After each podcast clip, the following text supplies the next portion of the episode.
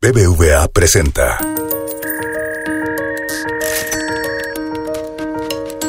Peras y manzanas con Valeria Muy.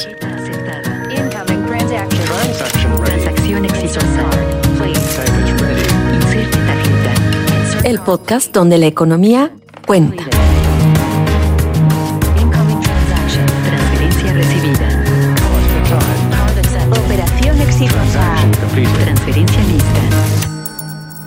Hola, hola, bienvenidos a un nuevo episodio de Peras y Manzanas.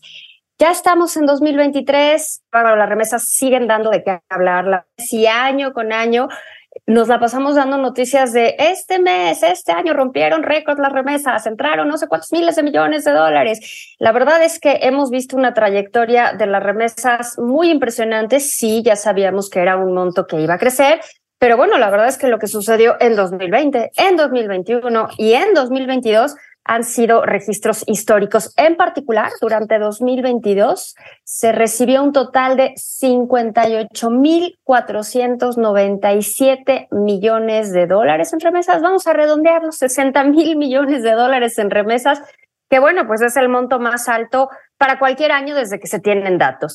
Hemos hablado mucho sobre las remesas y evidentemente no quiero, no quiero entrar a si son benditas o no son benditas, porque de eso no se trata, pero quiero tocar el tema pues desde más perspectivas. ¿Cómo se miden esas remesas? ¿Qué diferencia hacen esas remesas? ¿En qué se usan esas remesas? O sea, cuando le llega a una familia una cantidad importante de dinero vía remesas, ¿para qué la suele utilizar?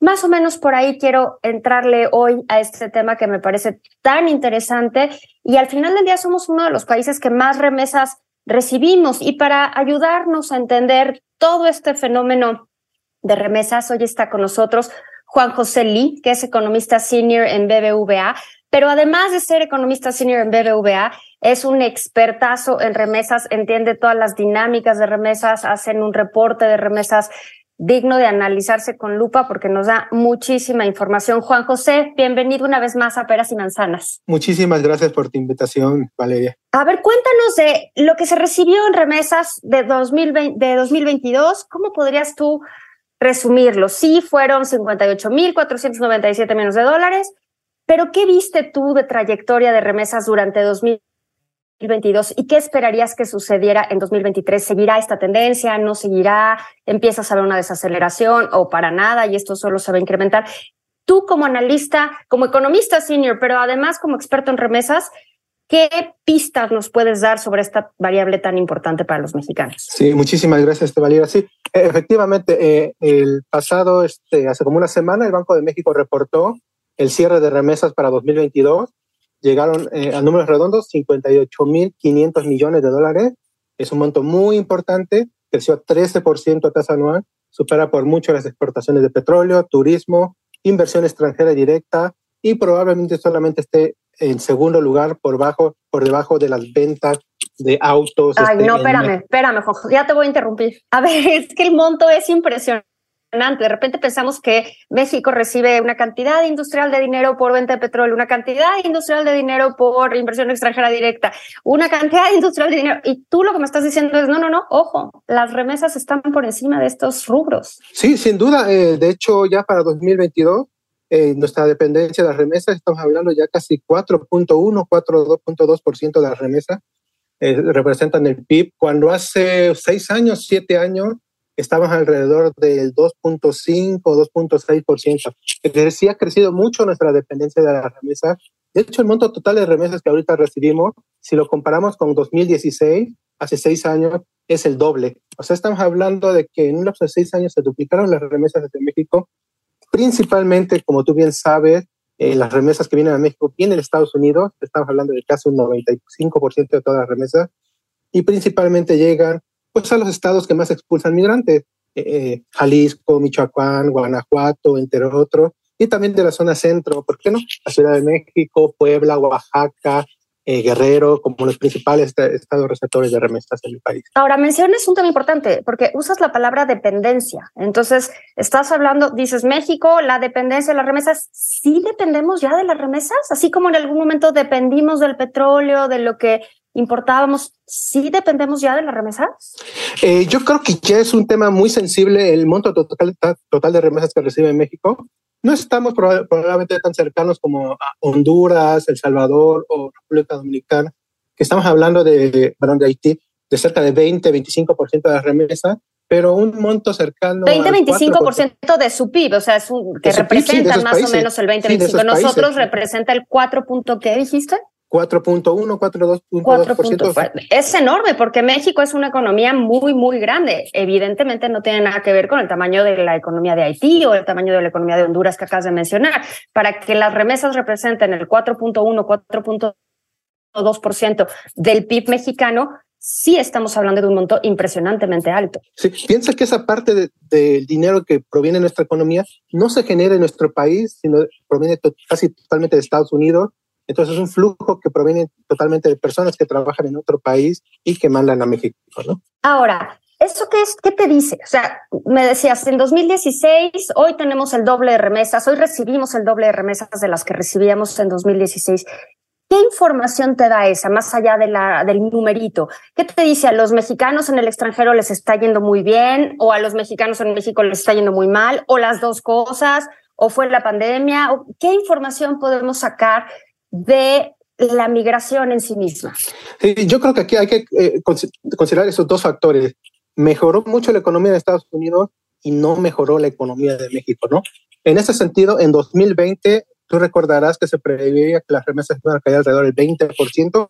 No ocurrió, creció 11% las remesas a México. En 2021 creció 27% y en el último año 13%. Y para el siguiente año, bueno, este año que está por iniciar, prevemos que las remesas van a crecer a más de 10%, pese a los panoramas este, de una posible recesión en Estados Unidos. ¿no? Esto lo que nos dice es, considerando, tú recordarás también que desde hace 15 años el volumen eh, total de migrantes mexicanos está casi estancado, en alrededor de 12 millones, es decir, no ha crecido el volumen de migrantes en Estados Unidos. Lo que sí ha crecido y ha mejorado mucho es su condición económica y también ha habido eh, nueva migración, esta migración cíclica que va llegando de nuevas este, personas que ha contribuido a mandar más recursos este, a México. Eh, el año 2020 fue muy particular porque eh, eh, esperamos que, que disminuyera la remesa. Sin embargo, pese a que la economía, bueno, la economía mexicana se contrajo mucho, lo cual afectó mucho los salarios en gran parte del territorio mexicano. yo creo que de dos, tres años para acá hubo un incremento muy importante de migrantes hacia Estados Unidos, probablemente no documentados, el cual eh, dado también la escasez relativa de mano de obra en ese país, hizo que aumentara el flujo de remesas. Eh, no solo a México, hay que recordar, eh, sino también este, a Guatemala, El Salvador, Honduras y gran parte de los países que dependen de las remesas. Y en montos absolutos, porque ahorita mencionabas porcentajes del PIB, pero en montos absolutos de miles de millones de dólares, ¿cómo pinta México? ¿Qué, qué lugar ocupa México como país receptor de remesas? Bueno, en, América Latina eh, estamos sin duda por el lugar número uno, es alrededor de 58 mil millones de dólares el segundo lugar creo que es Guatemala, con cerca de 9 mil millones de dólares, superado por mucho. Una diferencia brutal, sí, sí. Pero a nivel, a, nivel mundial, eh, México ocupa el segundo lugar mundial, solo superado por la India, que está arriba de los 80 mil millones de dólares, donde gran parte de los migrantes está en los países árabes, principalmente en el sector de la construcción, y otros tantos están en el sector tecnológico en Estados Unidos. Eh, hace dos años superamos a China, que antes ocupaba el segundo lugar, pero justamente a raíz de la pandemia, eh, el gobierno de China cerró mucho sus fronteras, pero mucha de la migración planeada de origen chino ya no pudo llegar a otros países y por tanto no generó las remesas.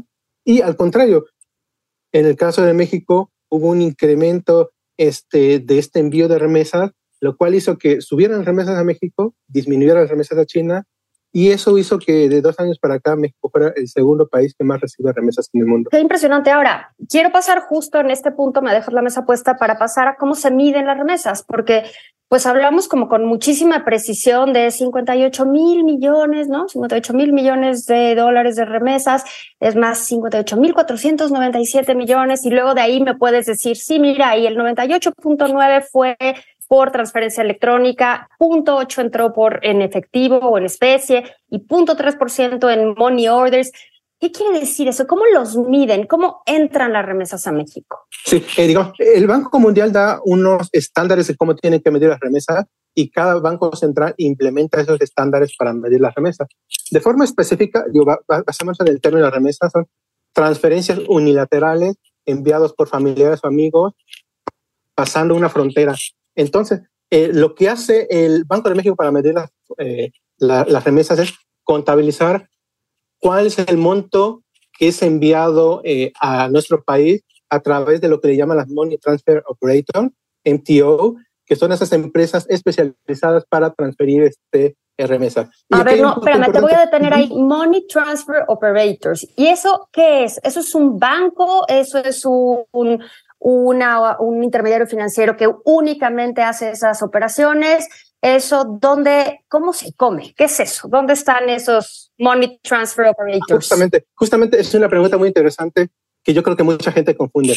Cuando nosotros hacemos una compra por internet, es, digamos, metemos una tarjeta de crédito y todo eso, generalmente lo liquidan estas dos grandes empresas, Mastercard y Visa, ¿no? Ellos son grandes empresas que liquidan eso, ¿no? Cuando hacemos compra. Sí, independientemente de qué banco sea tu tarjeta, tienes a los dos grandes operadores, Visa y Mastercard, tu, las tarjetas de crédito o de débito que tenga cada uno tendrán ahí a cuál pertenecen, y ellas, esas grandes empresotas, pues al final del día son quienes liquidan las operaciones, ¿no?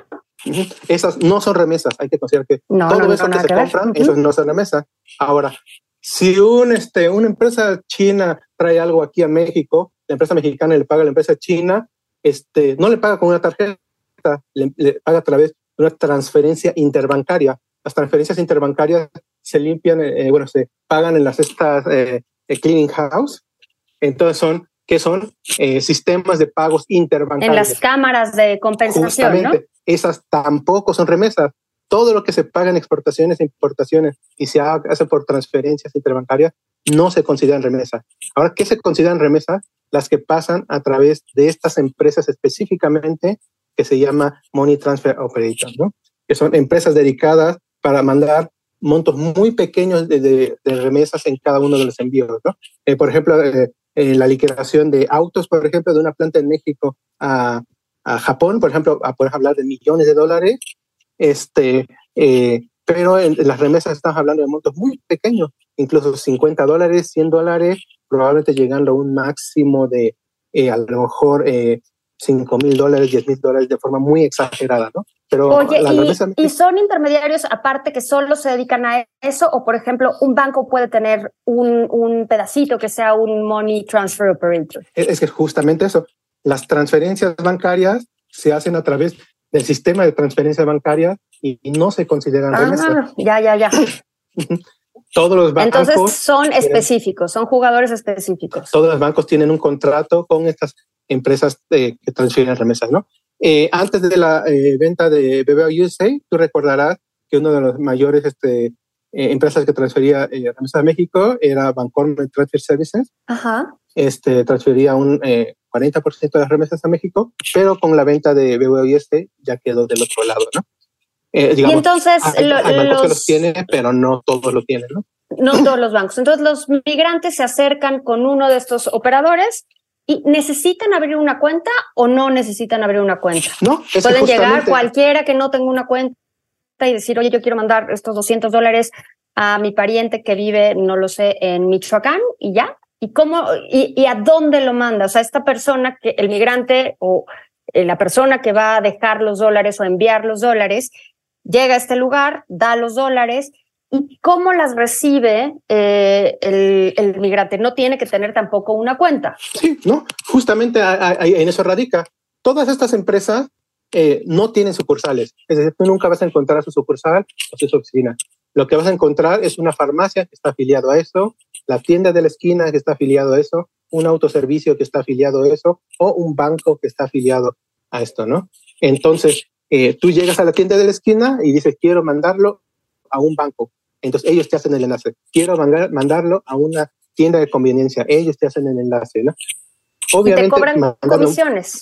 A mandarlo a un banco es mucho más barato, pero desafortunadamente aquí en México muy pocos de los que reciben remesas tienen cuenta debido justamente a sus condiciones de eh, pues, localización rural ellos prefieren mandarlo, por ejemplo, a una tienda de conveniencia y probablemente le puede salir más caro, ¿no? Y cuando dices le sale más caro, ¿es vía comisión o vía tipo de cambio? En ambas puede ser.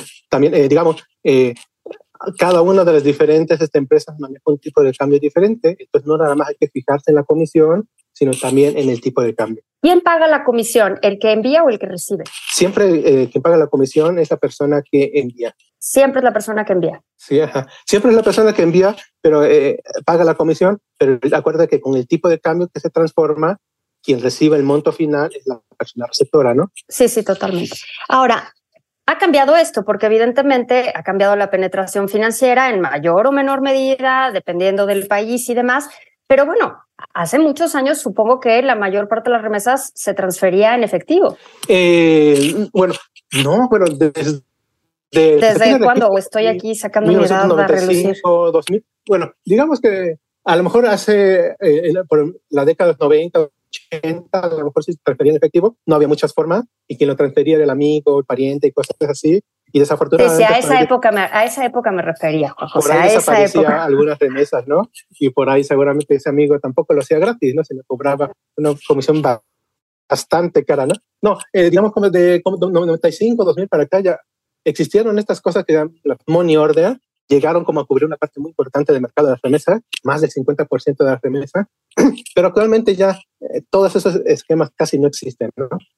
Ahora, me dicen, en este dato de remesas del año pasado, vemos que hay un dato que a mí me llama la atención, es 0.8% de las remesas entró por efectivo. ¿Cómo saben? O sea, la verdad es que ese dato, ¿cómo puedes saber que de todo este dineral, estos 50 y ya no sé ni cuántos, 58.497 millones de dólares, ¿cómo podemos saber que 0.8% de ese monto entró por efectivo? ¿Cómo, ¿Cómo monitoreas el dinero en efectivo que entra? Sí, eh, el Banco de México, todas las cuestiones que son money orders y transferencias electrónicas, que son 99% del total, las recibe a través de los intermediarios. Eso todo, todo lo que entra en electrónico lo puedes monitorear perfectamente, ¿no? Porque todo al final del día va dejando una huella de auditoría, Banco de México hace su chamba y nos puede dar una, eh, una contabilidad muy precisa. Pero ¿qué onda con el efectivo? El Banco de México, a ese monto que por ley tienen que reportar la institución financiera, le suma lo que proviene en una estimación de una encuesta que levanta en la frontera norte. Esa encuesta lo levanta el dinero ah. eh, mes con mes y por eso se tiene una estimación mensual cuál es el monto que llega en efectivo o en especie. Ah, tú dices el INEGI hace una encuesta, el INEGI hace una encuesta en la frontera y le va preguntando a la gente que envía dinero. Sí. A la gente, Entonces, a la gente, este punto 8 pasa por México. Sí, ok. entonces este punto 8 es una estimación, obviamente. Es una estimación, ajá. No, no envían el dinero. Ellos personalmente lo entregan a sus familiares, ¿no? Les preguntan, ¿cuánto dinero llevas para entregar? O cuánto estimas que le vas a entregar a tus familiares y cuántos son los productos que llevas, ¿no? Ya. Y, cuando vemos en, porque el efectivo pues me queda muy claro, pero en especie, ¿cómo miras las remesas en especie? ¿Qué es una remesa en especie? Generalmente, como tú eh, recordarás, en la tradición era muy común que un migrante pues no tanto traía dinero, ¿no? Sino traía una radio, traía una televisión, traía una videocasetera. Una videocasetera. Seguro los que nos oyen van a decir, ¿eso qué es? Sí. O bueno, ahorita si quieres un teléfono celular o cosas así. Entonces lo que le preguntan en la encuesta es cuál es el estimado de ese valor que vas a regalar. El valor de las cosas que vas a dejar en... Ya. Pues Juan José, creo que nos estás dando unas muy buenas pistas de qué es esto, cómo se mide. Y dime una última pregunta. ¿Cómo esperas que se vean las remesas este 2023? Yo sé, apenas estamos empezando febrero, todavía falta muchísimo, no sabemos qué va a pasar con Estados Unidos si hay recesión, si no hay recesión, México si no va a crecer o si va a crecer, pero así, a ojo de buen cubero, Juan José, tú con la experiencia que tienes en la medición de remesas, ¿qué esperarías que sucedieran las tendencias en este sentido para este año en México? Sí, digo, nada más preámbulo, si tú recordarás a principios del año pasado, tuvimos dos, meses, dos trimestres consecutivos de contracción en la economía de Estados Unidos. Sí, así fue. Y aún así no cayeron las remesas y tampoco aumentó el desempleo, ¿no? Entonces nosotros estamos muy cautos con las estimaciones de este año, considerando lo que ocurrió a principios del año pasado, pensando que a lo mejor si hay algún panorama de una posible contracción económica sería a finales de año. Nosotros creemos que mientras no cambie el indicador de desempleo en Estados Unidos, que ahorita está en sus mínimos históricos, en 50 años, 3.5%, creo que fue el dato de diciembre. Oye, ya han salido datos buenísimos de empleo en lo que va del año, es, es, muy poquito, pero los datos que han salido de empleo en Estados Unidos han sido datos positivos. Sí, y lo que estimamos para 2023 es que, considerando este escenario cauto de que no va a dispararse la tasa de desempleo pese a una contracción económica en Estados Unidos, creemos que van a crecer alrededor de 10-11% este, a tasa anual y se van a, eh, van a superar los 65 mil millones de dólares. Wow, otra vez.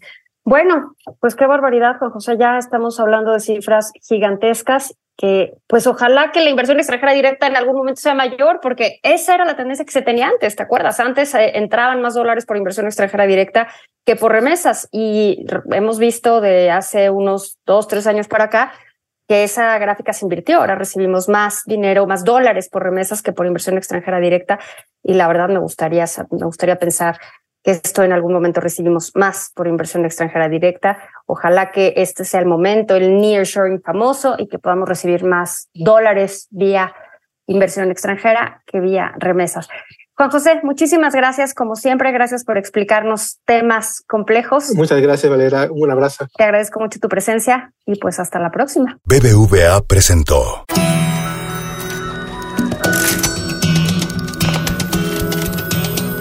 Peras y manzanas, con Valeria Muy. Dirección y conducción, Valeria Muy.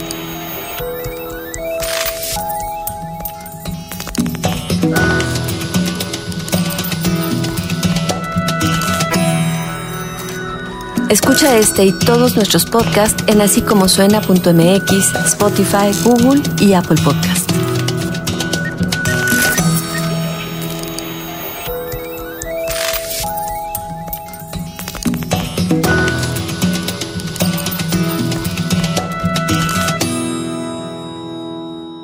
¿Te gustó Peras y Manzanas?